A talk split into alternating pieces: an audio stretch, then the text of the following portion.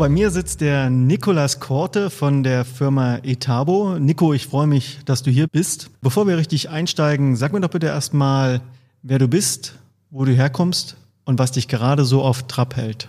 Ja, hallo Christian. Mal erst danke, dass ich hier sein darf. Äh, ja, mein Name ist Nico Korte, hast du schon gesagt. Ich bin 56 Jahre alt, äh, habe ursprünglich mal Maschinenbau studiert in Aachen und bin jetzt Geschäftsführer der Etabo-Gruppe in Bochum was mich gerade umtreibt, ähm, ist Transformation sowohl im Unternehmen als auch, was das Ganze mit mir persönlich macht.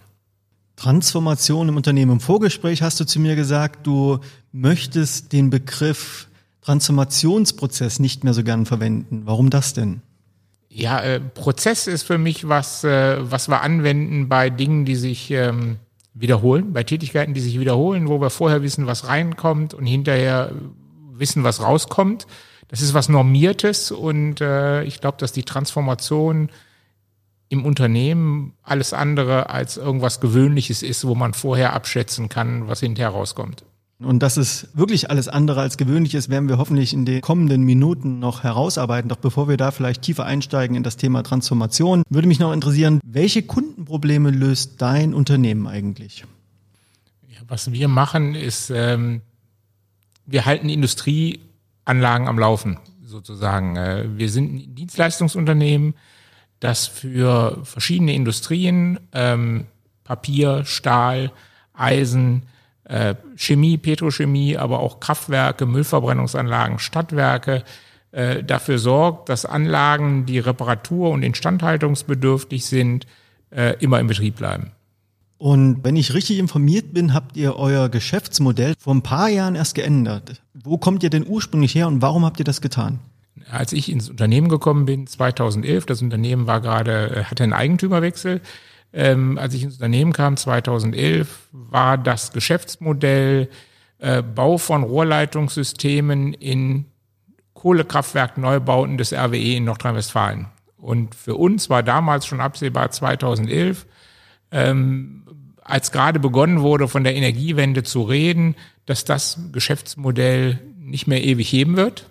Und uns war klar, wir wollen nicht Opfer der Energiewende werden, sondern wir wollen Gewinner in der Energiewende werden und haben dann 2011, 2012 direkt begonnen, unser Geschäftsmodell umzustellen auf das Thema Instandhaltung. Nicht nur in Kraftwerken, nicht nur bei Rohrleitungen, sondern überall da, wo die Fähigkeiten, die wir latent im Unternehmen vorhanden haben, nutzen können. Und wir haben praktisch zwischen 2012 und 2016, 17 äh, diese Abhängigkeit total aufgelöst und machen seit 2016 90 Prozent unseres Umsatzes mit äh, Dingen, die wir 2011 noch nicht gemacht haben. Du warst ja vorher eher im Konzernumfeld tätig, bist dann aber in den Mittelstand gewechselt. Warum das eigentlich? Na, ich war vorher bei verschiedenen Konzernen. Zuletzt war ich ähm, für einen amerikanischen Konzern in Deutschland tätig. Und ähm, ja, das Micromanagement in diesem Konzern, das hat mich einfach kaputt gemacht. Also äh, ich habe überhaupt nicht mehr wertschöpfend gearbeitet, sondern ich habe nur noch Listen ausgefüllt, äh, ähm, Berichte erstattet, PowerPoint-Präsentationen bearbeitet. Aber ich habe eigentlich überhaupt nicht mehr das gemacht, was ich am liebsten mache, nämlich mich um Menschen zu kümmern, mit Menschen zu arbeiten. Und das hat zu einem extrem hohen Frust bei mir geführt. Und ich habe gesagt, ich muss jetzt was anderes machen. Ich habe auf dieses System einfach keine Lust mehr, weil ich jeden Abend nur noch unnötig nach Hause gekommen bin. Und jetzt hast du gerade ein interessantes Wort erwähnt, und zwar Wertschöpfung. Was bedeutet denn Wertschöpfung für dich? Ja, Wertschöpfung, ähm, ich sag mal, wenn ich es ganz platt sagen würde, wertschöpfend ist alles das, was der Kunde mir bezahlt der Anteil der Arbeit und Betätigung im Unternehmen, der von unseren Kunden bezahlt wird, das ist wertschöpfend. Und du sagtest, im Konzern hast du viel zu wenig wertschöpfend gearbeitet. Gibt es die Konzerne heute noch? Äh, den Konzern gibt es noch, aber der hat auch die Gesellschaft, für die ich in Deutschland gearbeitet habe, wieder abgestoßen, verkauft äh, an, an Private Equity. Ähm, wesentlich kleiner als zu der Zeit, als ich da war. Die sind haben also mächtig geschrumpft auch mit ihrem Geschäftsvolumen, was sicherlich verschiedene Ursachen hat, möchte ich jetzt auch nicht drüber urteilen. Ähm, aber in der Form, wie es war, als ich da war, gibt es das Unternehmen nicht mehr. Zugleich hast du also gesagt, du hast jetzt mehrere Jahre bei Etabo, einem soliden, erfolgreichen Mittelständler, als angestellter Geschäftsführer gearbeitet. Vor etwas mehr als einem Jahr hast du mit einer eigenwilligen Aktion bei der Etabo für Furore gesorgt. Was war denn da los? Äh, ja, wir haben ähm, im Jahr 2016 und, und ähm, auch im Jahr 2017 ganz besonders haben wir einen erheblichen äh, Einbruch bei unseren Ergebnissen gehabt im Unternehmen.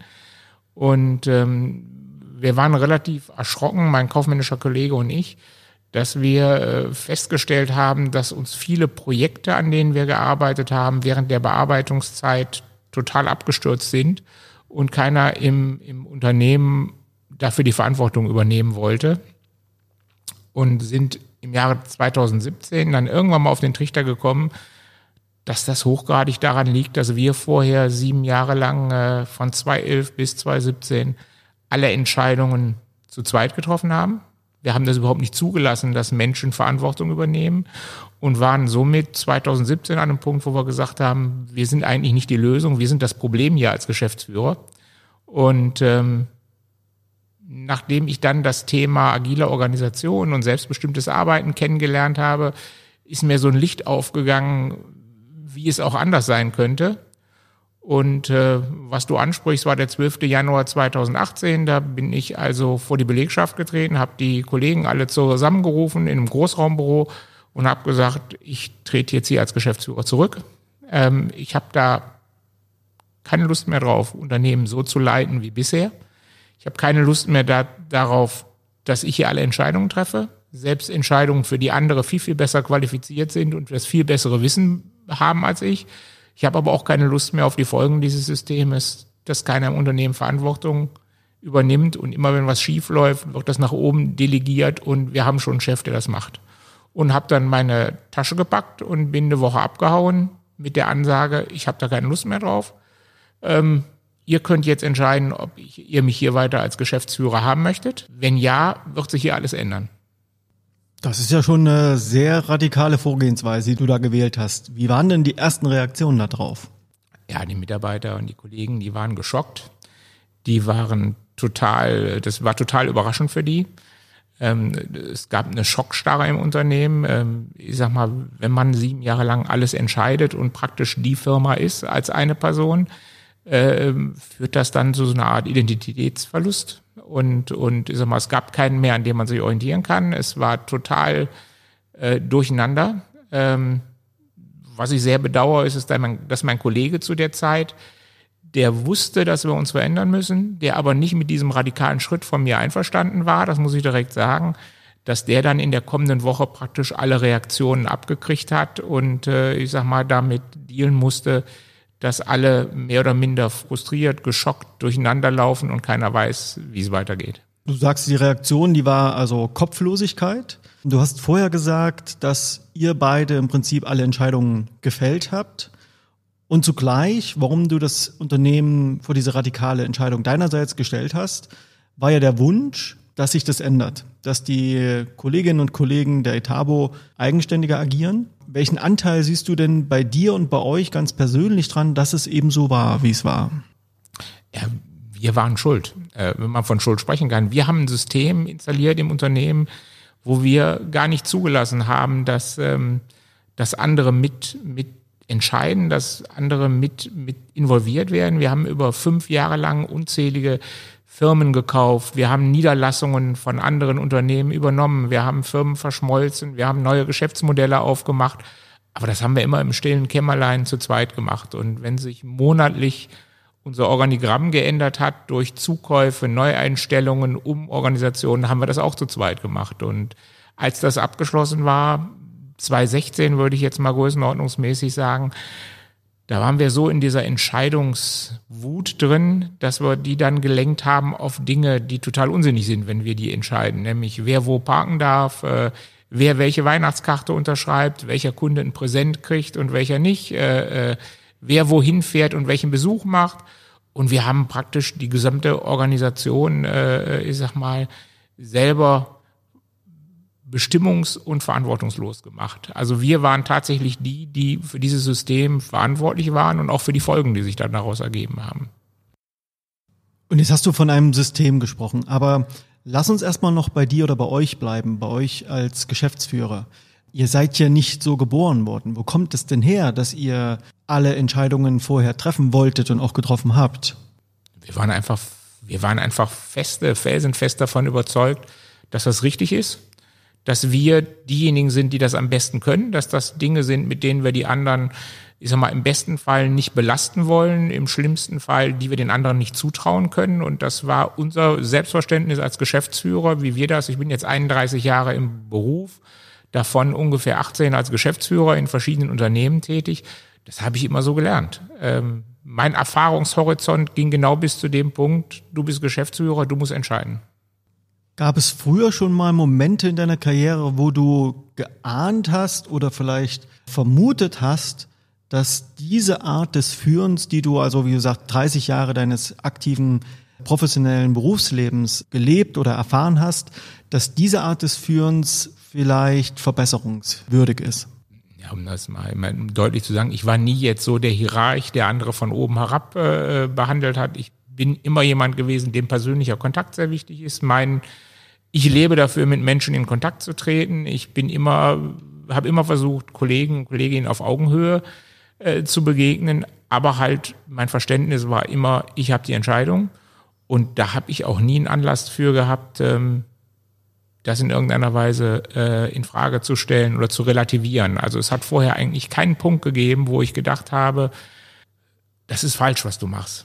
Du hattest ja diesen äh, radikalen Schritt gewählt, deinen Posten als Geschäftsführer anzubieten. Und du hast dann deine Sachen gepackt und bist erstmal für eine Woche abgetaucht. Dann waren die Reaktionsprozesse, die du vorhin beschrieben hast, im Unternehmen, auch eine gewisse Kopflosigkeit, die da gespürt wurde. Wie ging es denn danach weiter? Ja, mal erst hat sich, das, erstmal hat sich der, der Führungskreis des Unternehmens äh, als Sprachrohr der, der gesamten äh, Kolleginnen und Kollegen zusammengetan und hat mir ein Ultimatum gestellt und hat gesagt, wenn du bis dann und dann nicht zurück bist, dann, ähm, dann ist aus. Und dann habe ich denen auch ganz klar gesagt, wenn ihr glaubt, dass das der richtige Weg ist, dann bleibe ich weg. Ultimatum stellen in der Situation ist schon mal gar nicht mit mir. Äh, ähm, äh, das ist nicht der richtige Weg in meinen Augen. Und wenn ihr mir ein Ultimatum stellt, werde ich dieses Ultimatum verstreichen lassen. Und dann erst haben wir uns nochmal an einem Tisch zusammengefunden, das war nach einer Woche, haben das diskutiert. Und ähm, ja, sind dann zu dem Schluss gekommen, alle gemeinsam, auch auf Wunsch der Kolleginnen und Kollegen, dass es das Beste fürs Unternehmen wäre, wenn ich wieder zurückkomme und wir in, in den Veränderungen, in die Veränderungen eintreten. Okay, also ihr habt dann doch wieder zueinander gefunden. Wie ging es dir ganz persönlich damit in dem Moment? Also sowohl diese Entscheidung zu treffen, ich trete zurück oder ich biete meinen Rücktritt an, als auch natürlich diese Erfahrung zu machen, dass die Kolleginnen und Kollegen doch ein sehr ja, starkes Statement für dich abgeben? Ja, also mir war wirklich, mir war das wichtig, das Thema. Mir war von Anfang an das Thema so wichtig, dass ich gesagt habe, das Thema ist wichtiger als ich, die Firma ist wichtiger als ich. Ähm, wenn der Preis für ein besseres Unternehmen ist, dass ich gehe, bin ich bereit zu gehen. Ich hatte das auch zu Hause mit meiner Frau. Wir waren vollkommen klar, wenn das so ist, dann ist es so. Aber es war mir wichtig, von Anfang an das Signal zu setzen, es geht hier nicht um mich und, und, und es geht um die Firma, es geht um uns alle, um wie wir zusammenarbeiten, wie wir miteinander umgehen, wie wir das Unternehmen gestalten. Und ähm, ich hätte auch den Preis gezahlt, nicht zurückzukommen. Um das ganz klar zu sagen, das äh, ist, ist oft diskutiert worden, hättest du das wirklich gemacht? Und ja, ich hätte das gemacht, weil, weil das mir einfach wichtiger war, anders zu arbeiten, als wir das getan haben. Ähm, in dem Moment, als wir beschlossen haben, zusammen am Tisch das diskutiert haben, ich komme zurück oder ich bleibe da, ganz ehrlich, ich kann mich da gar nicht mehr dran erinnern, wie ich mich da gefühlt habe. Das war okay für mich, der andere Weg wäre auch okay gewesen. Das Ziel war für mich ein besseres Unternehmen. Hattest du einen Plan B für dich persönlich? Nö. Ich habe keinen Plan B, aber ähm, klingt jetzt wahrscheinlich total überheblich. Äh, ich hätte mir um mich, um mich selber niemals Sorgen gemacht. Also ich persönlich hätte nie Sorgen gehabt, wenn das da vorbei ist bei der Etabo, dass ich nicht woanders wieder was anderes machen kann. Also ihr habt ja dann äh, zusammen die Entscheidung gefällt, dass ihr eine Transformation startet dass ihr das gemeinsam macht, aber ihr habt euch gleichzeitig dazu entschieden, euch externe Unterstützung dafür zu suchen. Warum habt ihr das nicht einfach selbst durchgezogen? Ja, das mit der, mit der externen und, äh, Unterstützung war tatsächlich ein Wunsch einer Mitarbeiterin. Ähm, wir haben ähm, im Intranet eine, eine sehr intensive Diskussion geführt über, über Werte im Unternehmen.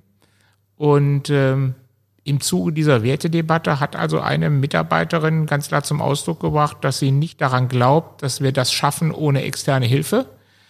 Und ihr Wunsch wäre, dass wir uns eine externe Hilfe dazu nehmen. Und wir haben das kurz diskutiert und haben gesagt, wenn das der Wunsch aus dem Kreis der Kolleginnen und Kollegen ist, dann machen wir das. Okay, und dann habt ihr euch ja mehrere Beratungsunternehmen angeschaut und seid aber letztlich bei uns, also bei proagile.de gelandet. Warum? Was hat da den entscheidenden Ausschlag gegeben dafür? Ausschlaggebend waren zwei Gründe. Das eine war, dass ihr, ich sag mal, so die goldene Mitte ähm, gebildet habt zwischen denen, die extrem psychologisch menschenorientiert ohne äh, Methodenkompetenz aufgetreten sind und denen, die die pure Methodenkompetenz uns ähm, verkaufen wollten ohne dass wir das Gefühl hatten, dass es auch nur irgendwie um den Mensch geht. Und, und bei eurem, bei den Gesprächen mit dir war direkt das Gefühl da, hier geht's um beides. Hier geht's um Menschen und Methoden. Und äh, ich sag mal, unser erstes Telefonat, was wir miteinander hatten, äh, wir kannten uns ja über Twitter und unser erstes Telefonat, als du mich äh, ausgefragt hast, äh, wie auf der Schulbank, äh, warum willst du das überhaupt? Was ist für dich agil? Ist dir das auch ernst? Und ich habe dich dann, wird das nie vergessen, ich habe dich dann irgendwann gefragt, äh, eigentlich wollte ich dir einen Auftrag geben und nicht hier auf die Schulbank gesetzt werden. Und du sagst ja, aber du arbeitest nur mit ähm, Unternehmen zusammen, bei denen du das Gefühl hast, dass es ihnen ernst ist. Und damit äh, war das Thema für mich, mit dem Satz war das für mich abgehakt, was das, weil das war die Art von Coaching, die ich mir gewünscht habe. Okay, wir sind ja dann zusammengekommen. Wie ging dann aber die agile Transformation bei euch los? Und wie haben eure Führungskräfte und alle anderen Mitarbeiterinnen und Mitarbeiter auf den folgenden Veränderungsprozess reagiert?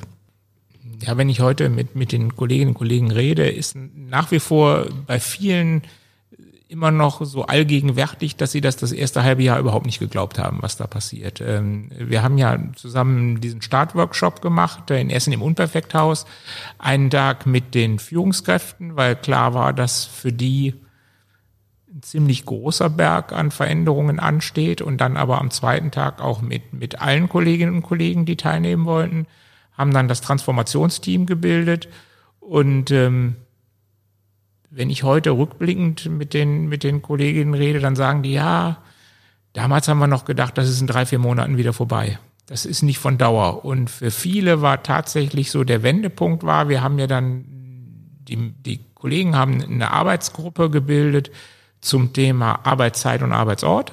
Äh, also wie wollen wir Arbeitszeit und Arbeitsort gestalten? Haben eine Betriebsvereinbarung erarbeitet, wollten die mit uns als Geschäftsführung besprechen und wir haben gesagt, nee, wir besprechen die nicht mit euch. Wenn ihr das so wollt, wird das gemacht. Dann kamen sie wieder und haben gesagt, ja, aber irgendwer muss das ja jetzt doch mit dem Betriebsrat besprechen. Das muss ja auch in eine Form gegossen werden, die dem Betriebsverfassungsgesetz gerecht wird. Und da haben wir gesagt, ja, das macht ihr, aber nicht wir.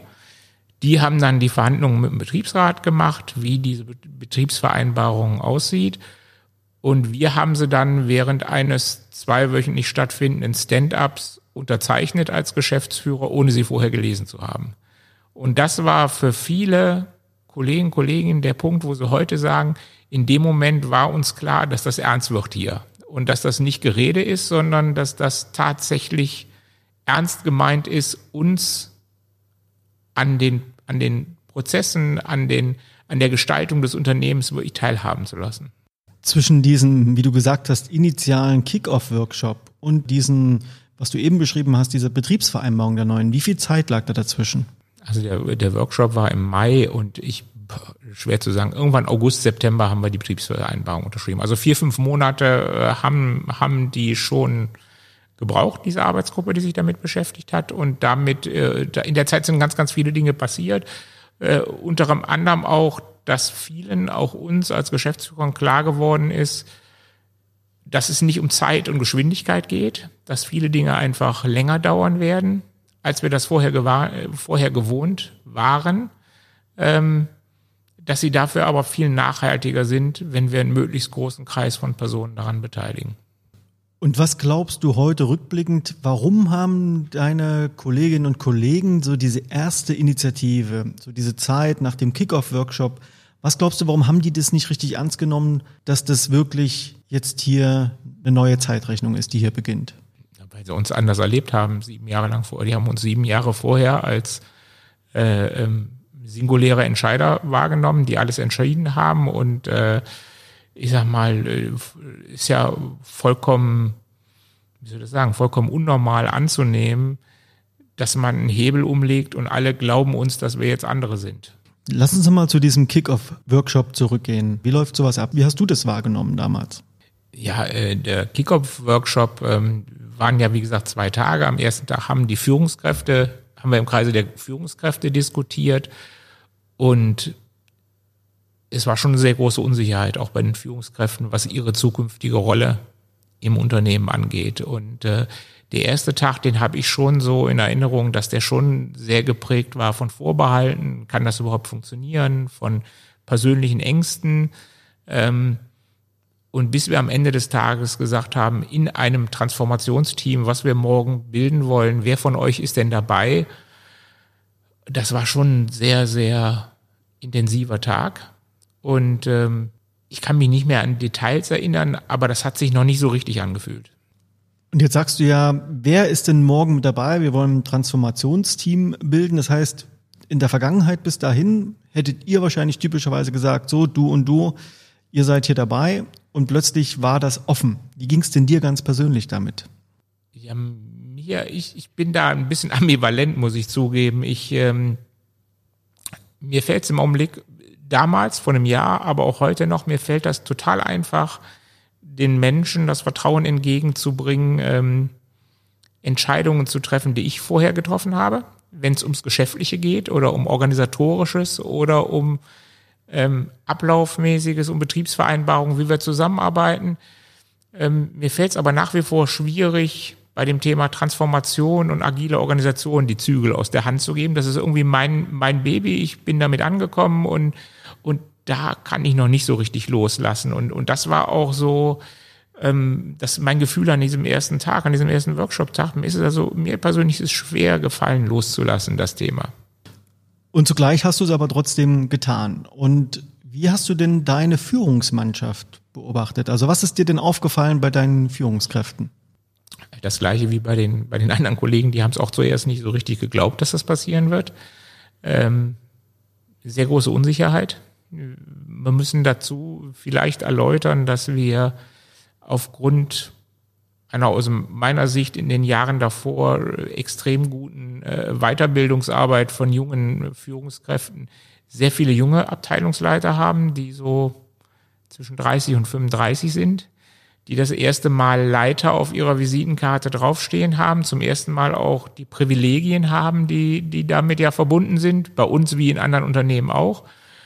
Und äh, ich kann mir schon vorstellen, dass sich das für die so angefühlt hat, dass sie in einen Verlust reinrauschen mit diesem Thema agile Organisation und wir müssen die Mitarbeiter bemächtigen, selber Entscheidungen zu treffen.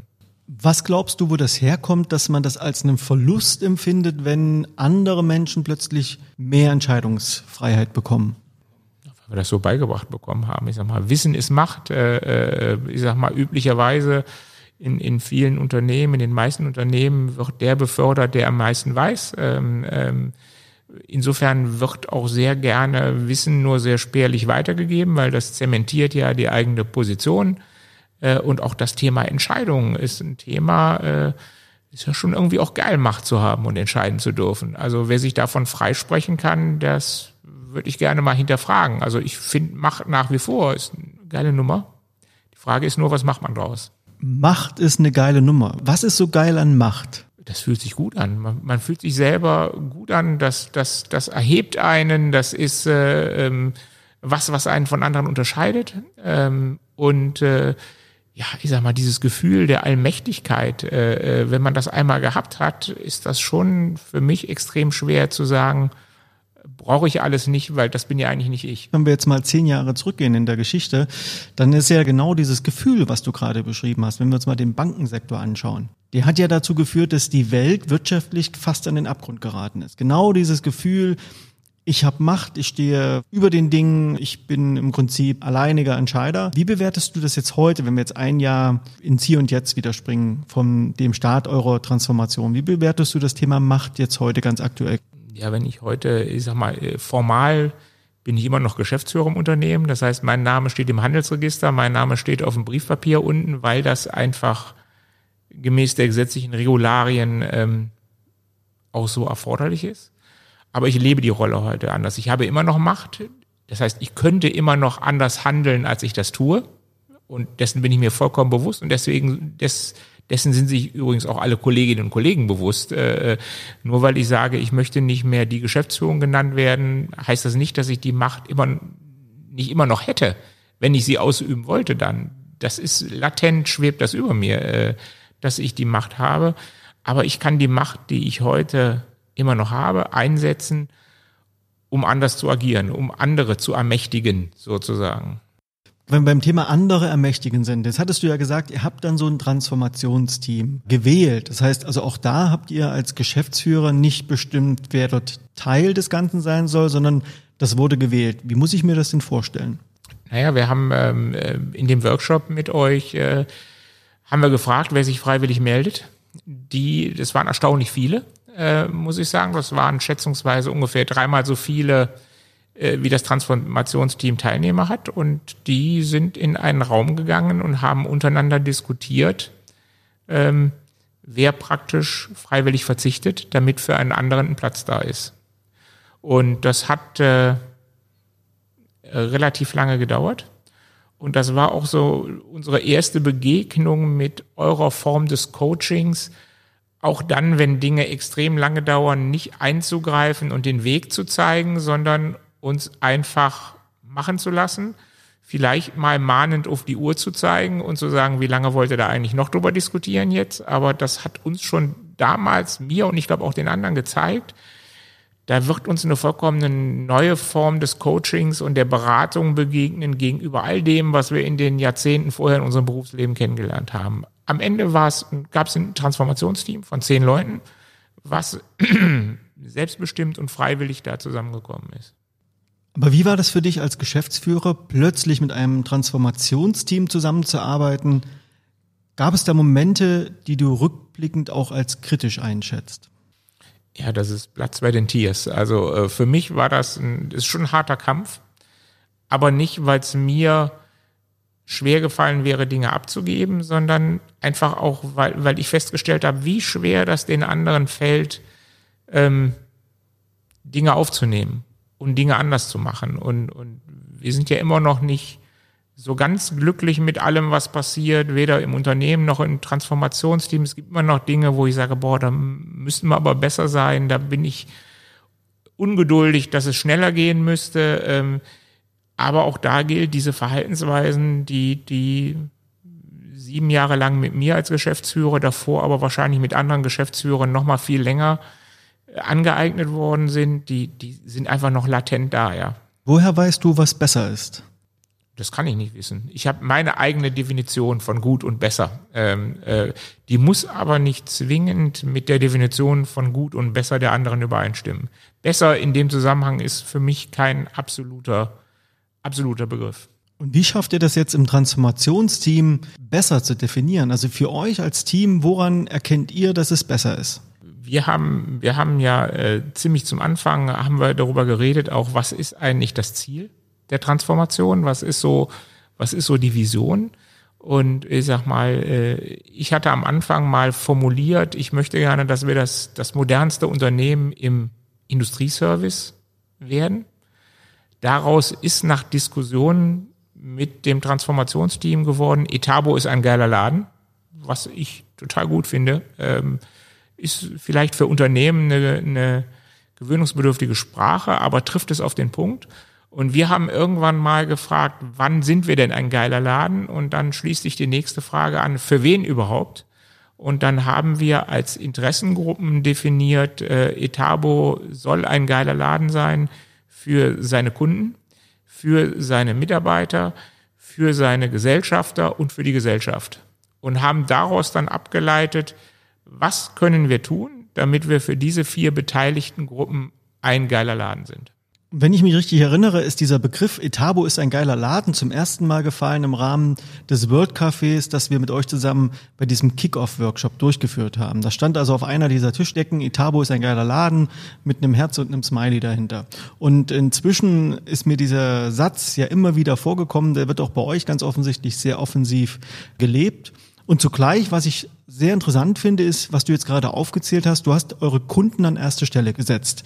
Warum? mittlerweile bin ich mir nicht mehr so sicher, ob man eine Gruppe ohne die anderen denken darf.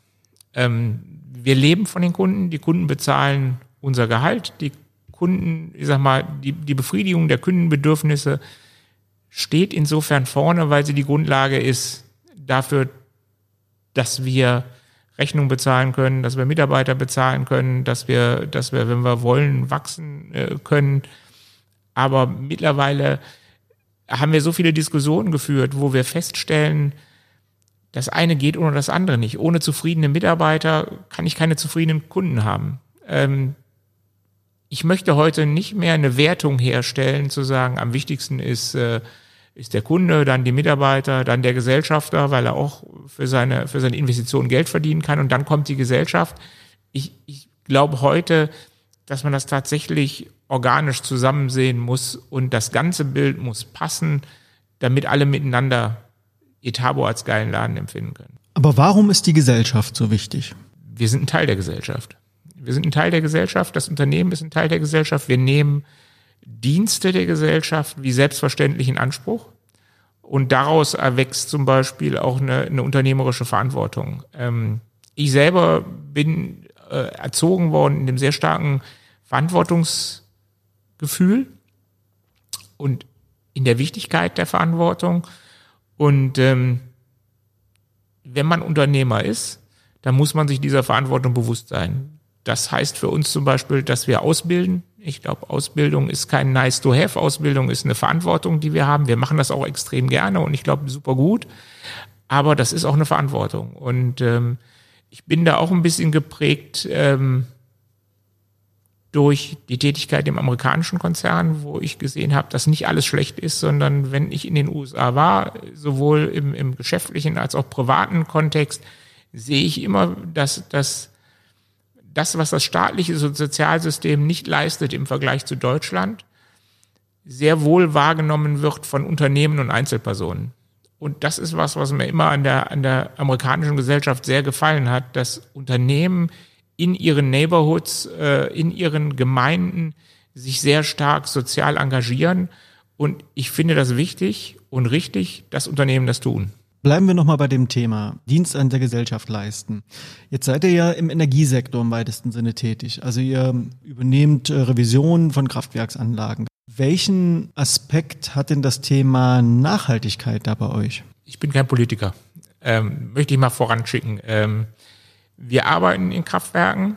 Ähm, wir haben, wie gesagt, 2011 100 Prozent unseres Umsatzes mit Kraftwerken gemacht. Im Augenblick dürfte das noch so bei 35 Prozent liegen.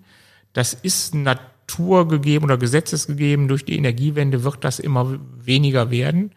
Ähm, für mich würde sich das aber auch falsch anfühlen, wenn wir heute Kunden, die uns jetzt 30 Jahre als Unternehmen getragen haben, auf einmal den Rücken kehren würden und würden sagen, vor unserem heutigen äh, Nachhaltigkeitsbegriff in, im, im Bereich Energie wollen wir mit euch nichts mehr zu tun haben. Weil äh, ich habe eben gesagt, ähm, in meiner Erziehung hat Verantwortung eine große Rolle gespielt, was aber eine noch größere Verantwortung gespielt hat, von was ich von meinem Vater mitgenommen habe, ist die Wichtigkeit des Begriffes Loyalität. Und ähm, ich arbeite seit über 30 Jahren zum Beispiel mit RWE zusammen. Ich habe da viele persönliche Freunde, ich habe da viele Leute, mit denen ich extrem gerne zusammenarbeite. Die haben als, uns als Unternehmen immer getragen Und ich kann nicht jetzt, weil, weil die Energiewende sagt oder weil, weil wir auch ein anderes Umweltbewusstsein haben, sagen, Braunkohle ist Mist, sagen, mit euch möchte ich nicht mehr zusammenarbeiten. Das würde sich für mich total illoyal anfühlen. Ich sage aber auch ganz klar, wir müssen was tun. Als Gesellschaft, als die Regierung, als Energieversorger. Da ist viel zu lange davon ausgegangen worden, dass die Welt immer so bleibt, wie sie ist. Und ich hätte mir gewünscht, dass wir über das Thema Energiewende viel früher, viel ehrlicher und vor allen Dingen in der vollen Komplexität dieses Themas diskutiert hätten in Deutschland und einen gesamtgesellschaftlichen Konsens dazu hergestellt hätten, wie das funktionieren kann. Vor geraumer Zeit ging ja so ein Video viral durch das Internet unter dem Stichwort Rezo. Dieses Video beginnt ja mit dem Thema Nachhaltigkeit, Energiewende und prangert ja teilweise sehr intelligent, teilweise aber auch ein bisschen platt bestimmte Versäumnisse auf Seiten der Politik an. Wir haben zusammen mit dem Transformationsteam mal ein Video von Professor Dr. Kruse gesehen, wo er 2010, 2011 etwa vor der Ethikkommission des Bundestages eine Rede gehalten hat und unter anderem vorweggegriffen hat, was jetzt tatsächlich seit zwei, drei Jahren, spätestens seit zwei, drei Jahren auch wahrnehmbar ist, dass wir einen sehr, sehr starken Bürger, einen sehr starken Kunden, im Prinzip eine sehr starke Gesellschaft bekommen werden. Und zugleich hat man das Gefühl, dass dieses Video oder die Inhalte dieses Videos verpufft sind in der Zwischenzeit. Wie bewertest du das? Also mal erst, ich, ich persönlich glaube, dass das Video von Riso genauso wie die Aktionen rund um Friday for Future extrem wichtig sind. Ich glaube, dass die wichtig sind, ähm, nicht so sehr wegen der Inhalte, die sie transportieren, sondern weil für alle sichtbar wird, dass sich was verändern muss. Ähm, wenn man die Reaktion, für mich ist bei dem Riso-Video viel interessanter als das Video, sind die Reaktionen darauf. Ähm, äh, da kann man ja eigentlich nur fremdschämen, äh, wenn man sieht, wie die Politik darauf reagiert. Ähm, wenn ich jetzt der Frau Kramp-Karrenbauer nicht unterstelle, dass sie die Meinungsfreiheit einschränken wird, was ich wirklich nicht tue, das würde CDU-Geist total widersprechen, da glaube ich auch nicht dran, dann muss ich aber unterstellen, dass sie total überfordert ist mit dieser Situation. Hilflos gegenüber einem 27-jährigen YouTuber, der 10 Millionen Klicks kriegt, nicht damit umgehen kann. Und das macht mir Angst, weil ich mich frage, bei all den komplexen Aufgabestellungen, die vor uns liegen, nicht nur in Deutschland, in Europa, in der Welt. Wie wollen das diese Politiker, die so hilflos mit einem 27-jährigen YouTuber umgehen, überhaupt lösen?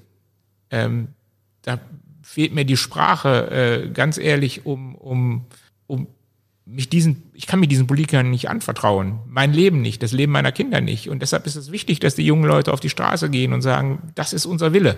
Und ähm, ein Problem dabei, von was ich habe, aus ingenieurtechnischer Sicht ist natürlich, dass hier die Komplexität des Themas Energie total ähm, zusammengestrichen wird auf den Satz, Braunkohle ist schlecht. Und ähm, was wir in Deutschland machen, ist eine Energieerzeugungswende, aber keine Energiewende. Zu einer Energiewende würde auch gehören, dass wir die Netze endlich ausbauen, um den Windenergie von Norden in den Süden zu bringen. Tatsächlich sind von 6000 geplanten Leitungskilometern gerade mal 300 gebaut worden. Und dazu gehört auch das Thema Energiespeicherung. Denn, denn wenn man den Menschen heute hier verkauft, wir schalten die Kohlekraftwerke ab und alles geht mit Wind, dann ist das ungefähr so, ich will da mal einen Vergleich suchen, als wenn man sagt, ihr dürft nur noch duschen, wenn es regnet. Ihr dürft nur noch Strom verbrauchen, wenn der Wind, wenn der Wind gerade weht oder wenn die Sonne scheint. Und, und wir müssen uns in Deutschland endlich mal aufmachen, das wichtige Thema der Energiespeicherung angreifen und einen technologischen Ansatz finden. Und, und dafür, das können wir deutsche Ingenieure, um das Thema, was echt total komplex ist, nicht auf eine Formel zusammenzubrechen, sondern eine Lösung dafür zu finden. Jetzt hast du gerade noch erwähnt, dass äh, du ein gewisses Unvermögen empfindest in Bezug auf die ja, Reaktionsschwäche der Politiker. Siehst du da eine Parallele zur klassischen Wirtschaft? Ja, natürlich. Ich sag mal, das ist, äh, ich sag mal, das, was Professor Kruse gesagt hat. Du hast ja gesagt, wir haben es bei dir mit dir angeguckt. Ich habe es auch noch mal rausgeguckt. Du hast es auf Twitter ja auch noch mal gebracht. Das ist äh, fantastisch und genauso auf Unternehmen anzuwenden. Auch Unternehmen ähm, merken nicht, dass es mit dem alten Weg nicht mehr so weitergeht wie in der Vergangenheit. Ähm, ich sag mal, wir alle neigen dazu, ähm, durch den Rückspiegel zu gucken und dann dem Glauben zu verfallen, was wir im Rückspiegel sehen, wird in der Zukunft auch so passieren. Aber das wird nicht der Fall sein. Und ähm, das gilt für jeden Einzelnen von uns. Das gilt aber auch für Organisationen. Ähm, ähm, dem Kunden ist das mittlerweile vollkommen egal, aus welcher Branche derjenige kommt, der ihm eine Dienstleistung erbringt. Ein Hotel, Holiday Inn kann heute nicht mehr auf Best Western gucken, die müssen auf Airbnb gucken. Auf ein paar Jungs, die Webdesign gelernt haben. Ähm, die Buchhändler gucken auf Amazon, was nichts anderes ist als ein Logistikunternehmen. Ähm, die Taxiunternehmen, Taxi Müller guckt nicht mehr auf Taxi Meier, sondern guckt auf Uber, was überhaupt kein einziges Taxi besitzt. Und äh, diese gestiegene Anforderungen an, an komplexes Denken, können viele Organisationen in der klassischen Form nicht abbilden, glaube ich. Und jetzt hast du ja zusammen mit deinen äh, Kolleginnen und Kollegen diese Herausforderung erkannt. Ihr seid sie also sehr aktiv angegangen. Ihr habt euch also dem Thema Transformation gestellt. Ihr habt einen Kick-Off-Workshop mit allen Kolleginnen und Kollegen zusammen organisiert, habt also die Betroffenen zu Beteiligten gemacht. Ihr habt euer Führungsbild hinterfragt und viele andere Sachen, die jetzt einzeln aufzuzählen, den Rahmen sprengen würden. Mich interessiert, wenn wir nochmal zurück zur Transformation kommen. Mit welchen Problemen wart ihr da am Anfang konfrontiert und wie habt ihr die gelöst? Ja, mal erst, äh, ich sag mal, der Unglaube. Wir haben zum Beispiel haben sich relativ schnell Mitarbeiterinnen gefunden, die haben gesagt, oh, wenn wir hier Arbeitsgruppen bilden dürfen, wir, wir organisieren die nächste Weihnachtsfeier. Das war vorher immer Aufgabe der Geschäftsführung und unserer Assistentin, die haben die Weihnachtsfeier organisiert. Jetzt haben Mitarbeiter gesagt, das machen wir jetzt. Und dann haben wir gesagt, ja, dann macht das finden wir gut, die Initiative, macht das. Ja, die hatten aber ein Problem. Die sind jede Woche gekommen, wie viel Geld dürfen wir fürs Essen ausgeben, wie viel Geld dürfen wir für die Saalmiete ausgeben, wie viel Geld dürfen wir davon ausgeben, ist das da in Ordnung? Und wir haben immer gesagt, go, äh, wir wollen das gar nicht wissen. Ihr macht das, was ihr für angemessen haltet. Und äh, ähm, es war nach wie vor erkennbar, dass obwohl wir die Käfigtür weit aufgemacht haben, das Verhalten bei vielen eher so war, halten wir uns mal am Rand des Käfigs auf und gucken vorsichtig raus, ob das auch wirklich da draußen die freie Wildbahn ist oder nicht. Und lieber fragen wir nochmal, anstatt zu machen. Und das war für mich ziemlich befremdlich, weil ich immer, für mich speziell, ich habe auch in Konzernen, war ich eigentlich immer der, der gegen alle Regeln verstoßen hat, weil ich das so empfunden habe, in Konzernen kann man nur erfolgreich sein, wenn man gegen die Regeln verstößt. Und dass wir jetzt Kolleginnen und Kollegen sagen, macht es doch so, wie ihr es für richtig haltet. Und die kommen dann wieder und fragen, wie ist es denn richtig? Das war für mich sehr, sehr befremdlich und ich habe da auch ehrlich gesagt ganz lange mit gehadert, warum die Menschen sich so verhalten. Ja, was glaubst du denn, warum die Menschen sich so verhalten? Na, weil ich sie ihnen antrainiert habe vorher. Ist doch klar. Im Frühjahr habt ihr ein weiteres Unternehmen akquiriert, was zu einer Verdopplung eurer Belegschaft geführt hat. Genau zu dieser Zeit fand unser gemeinsames Training Agile Transformation Architect mit dem Transformationsteam zusammen statt. Du und dein Geschäftsführerkollege, ihr hattet zu dieser Zeit eine enorme zusätzliche Arbeitsbelastung durch die Akquisition zu bewältigen. Und dennoch habt ihr an dem dreitägigen Training teilgenommen und euch voll mit eingebracht. Warum habt ihr das Training nicht einfach gecancelt? Ja, weil es gibt, es gibt nichts Wichtigeres. Im Unternehmen gibt es gerade nichts Wichtigeres als die Transformation. Und wenn wir das Signal geben als Geschäftsführer, nur weil gerade irgendwas mega Dringendes da ist, weil wir eine Firma gekauft haben oder unsere Gesellschaft ein Unternehmen gekauft hat, was genauso groß ist wie wir und wir ähm, die miteinander verschmelzen, die Unternehmen, ist uns das wichtiger als der Transformationsprozess, wäre das das total falsche Signal an die Kolleginnen und Kollegen gegeben. Wir fanden es besser, den Workshop zu machen, mit der Bitte an die Kollegen, uns zu verzeihen, wenn wir zwischendurch mal zehn Minuten, Viertelstunde rausgehen müssen, telefonieren, weil das einfach in der Phase war, wo ja ziemlich viele Entscheidungen noch kurzfristig getroffen werden mussten, ähm, die einfach auch Menschen und ihre Zukunft betreffen und, und auch das ist wichtig. Jetzt haben wir hin und wieder mal in den Workshops Werte thematisiert und ein Wert hieß ja Fokus. Was hat das Ganze auch mit Fokus zu tun gehabt? Ja, sehr viel, weil, weil das schon ähm, für uns das Wichtigste ist im Unternehmen, dass dieser Transformationsprozess habe ich selber Prozess gesagt, oder? Ähm, dass diese Transformation funktioniert und dass wir da nicht den Fuß vom Gas nehmen und sagen, so, jetzt integrieren wir mal eben 200 Leute, deswegen lassen wir die Transformation jetzt mal ein halbes Jahr liegen, sondern für uns war wichtig, weiter fokussiert auf dem Thema zu bleiben, zu versuchen, die neuen Kolleginnen und Kollegen auch so schnell wie möglich zu integrieren in das Thema, die ja aus einer ganz anderen Unternehmenswelt kommen, die alles das nicht mitgekriegt hatten, was bei uns die anderthalb Jahre vorher passiert ist. Und ähm, insofern ist das schon vom Fokus her für uns war immer klar, egal was da passiert, wir als Geschäftsführer werden das nicht als Entschuldigung oder Ausrede benutzen, um das Thema Transformation schleifen zu lassen. Wir haben ja von ProAgile den Transformationsprozess mit dem von uns mitentwickelten Konzept der radikalen Transformation begleitet. Das heißt, dass die Veränderung immer von innen, also aus dem Unternehmen heraus kommen muss. Wir begleiteten diesen Prozess zwar als externe Impulsgeber und Coaches, überließen aber jede Entscheidung eurem Unternehmen. Wie hast du dieses Vorgehen als Geschäftsführer empfunden, der ja Verantwortung für mehrere hundert Mitarbeitende hat und zugleich zu dem Zeitpunkt nicht wissen konnte, ob das Ganze von Erfolg gekrönt ist? Ich konnte das nicht wissen, aber ich habe das Gefühl, dass es von Erfolg gekrönt ist, sonst hätte ich es nicht gemacht. Also ich sag mal, wenn ich der, äh, der Transformation keine Erfolgschance eingeräumt hätte, hätte ich es nicht angefangen. Also ich bin so ein Typ, ich gehe am liebsten auf Spielfelder, wo ich weiß, dass ich auch gewinnen kann und meide die, wo ich vorher weiß, die, die Chance zu verlieren ist, ist relativ groß.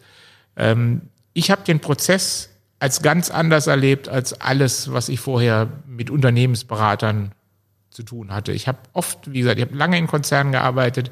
Da gibt's immer so Zyklen, anderthalb Jahre Ruhe, dann ist wieder ein halbes Jahr einer von den großen Beratern im Haus. Und die Zusammenarbeit mit euch habe ich wirklich ganz anders empfunden, weil ihr wirklich uns angeleitet habt, unsere eigenen Lösungen zu finden. Ihr wart nicht der Wegweiser, der gesagt hat, da geht's lang, sondern ihr wart mehr die Taschenlampe, die gesagt hat, benutz mich, um den Weg zu finden, um deinen Weg zu finden. Und das war phasenweise sehr anstrengend, ähm, weil das natürlich einfacher ist, sich in einen Workshop reinzusetzen und sich vom Berater erzählen zu lassen, wie es geht. Ähm, muss man A nicht denken, B hat man hinterher entschuldigen, wenn es nicht funktioniert. Das war schon anstrengend und äh, hat uns allen aber auch geholfen, so ein bisschen zu uns selber zu finden und zu unserer Rolle in der Transformation zu finden, nämlich das genauso als Transformationsteam mit den Kolleginnen und Kollegen ähm, zu, zu, zu leben, die die Transformation dann mitgestalten. Bei unserem letzten Workshop hat mich eine Kollegin von dir, die auch Teil des Transformationsteams ist, angesprochen und gesagt, diese letzten neun Monate, diese Zeit hier im Transformationsteam, das hat mich auch persönlich total verändert. Das kriege ich von meinen Freunden gespiegelt, das kriege ich von meinen Kolleginnen und Kollegen hier gespiegelt und das war einfach nur Wahnsinn. Wie hast du dich denn ganz persönlich in dieser Zeit, in diesem knappen Jahr jetzt verändert? Also erstmal, ich finde das total klasse, dass die, dass die Kollegin das so sagt. Ich glaube, das geht uns aber allen so. Da ist kein einziger, den das nicht irgendwie verändert hatte. Wir alle haben uns auch selber transformiert in der Zeit, weil, weil jeder von uns Dinge über Bord schmeißen musste, die er gelernt hat, die er immer für richtig gehalten hat und musste einfach, ich sag mal, man war ja gezwungen, sich mit was Neuem zu beschäftigen und, und, und man wollte auch sich mit was Neuem beschäftigen. Und, und ich habe immer gesagt, äh, ähm, ich nehme es wie Kant, der gesagt hat, man muss das Wissen verlieren, um Platz zu machen für den Glauben. Und ähm, das ist einer der Veränderungen, die in mir vorgegangen sind. Ich habe angefangen, mich mit total vielen anderen Dingen zu beschäftigen, als ich das vorher jemals getan habe. Äh, ich beschäftige mich viel mit äh, Neurologie. Ich beschäftige mich auf einmal, ich lese Philosophen, was ich in meinem ganzen Leben noch nicht getan habe. Ich bin mehr so der, der Thriller- und Manager-Literaturtyp. Ich lese auf einmal Philosophen, äh, finde das auch total spannend. Ich öffne mich für Geisteswissenschaften. Ähm, ich bin heute bereit, in meinem privaten Umfeld viel mehr Klartext zu sprechen als vorher.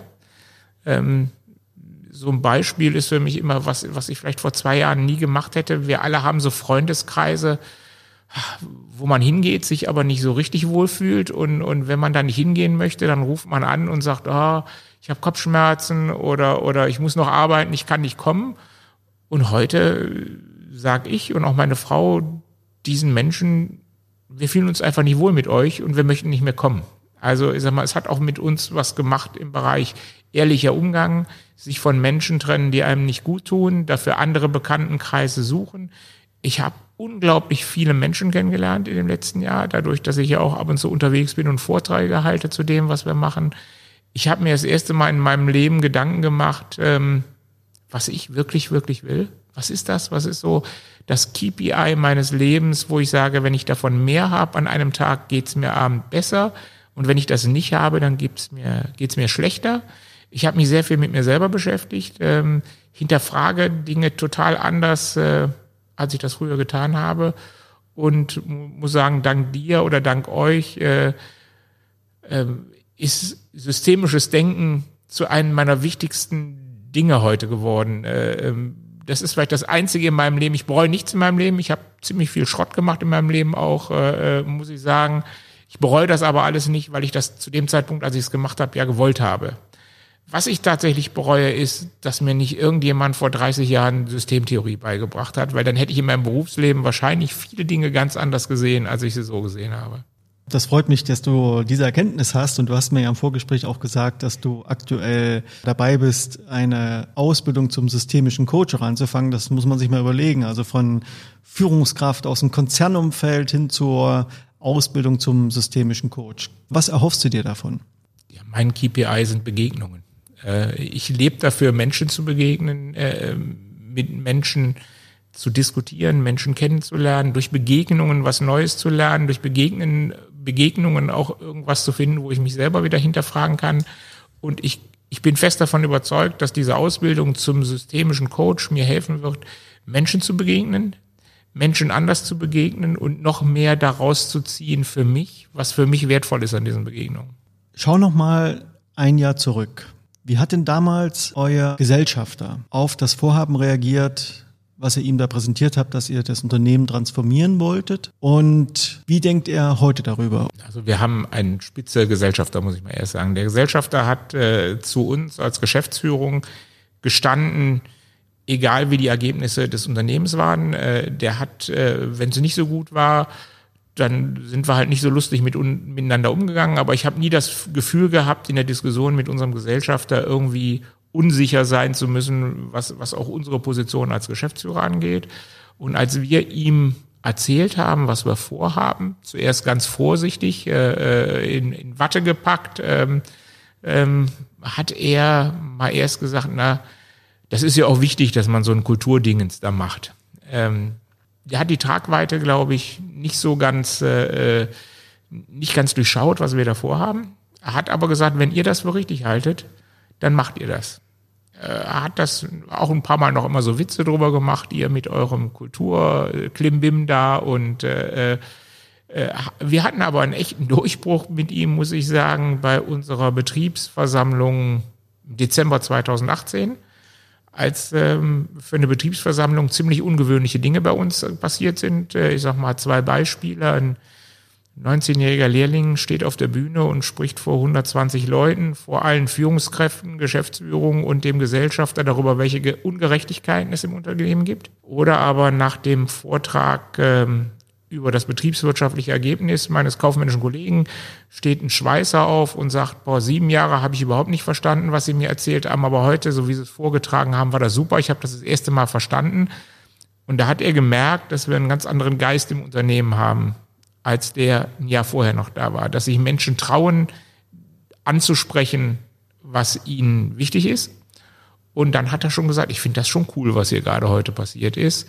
Und ähm, er unterstützt uns nach wie vor dabei. Er sieht, dass das für uns wichtig ist. Er sieht auch, dass es uns hilft, als Unternehmen voranzukommen. Ähm, aber übersetzt es nicht für sich selber.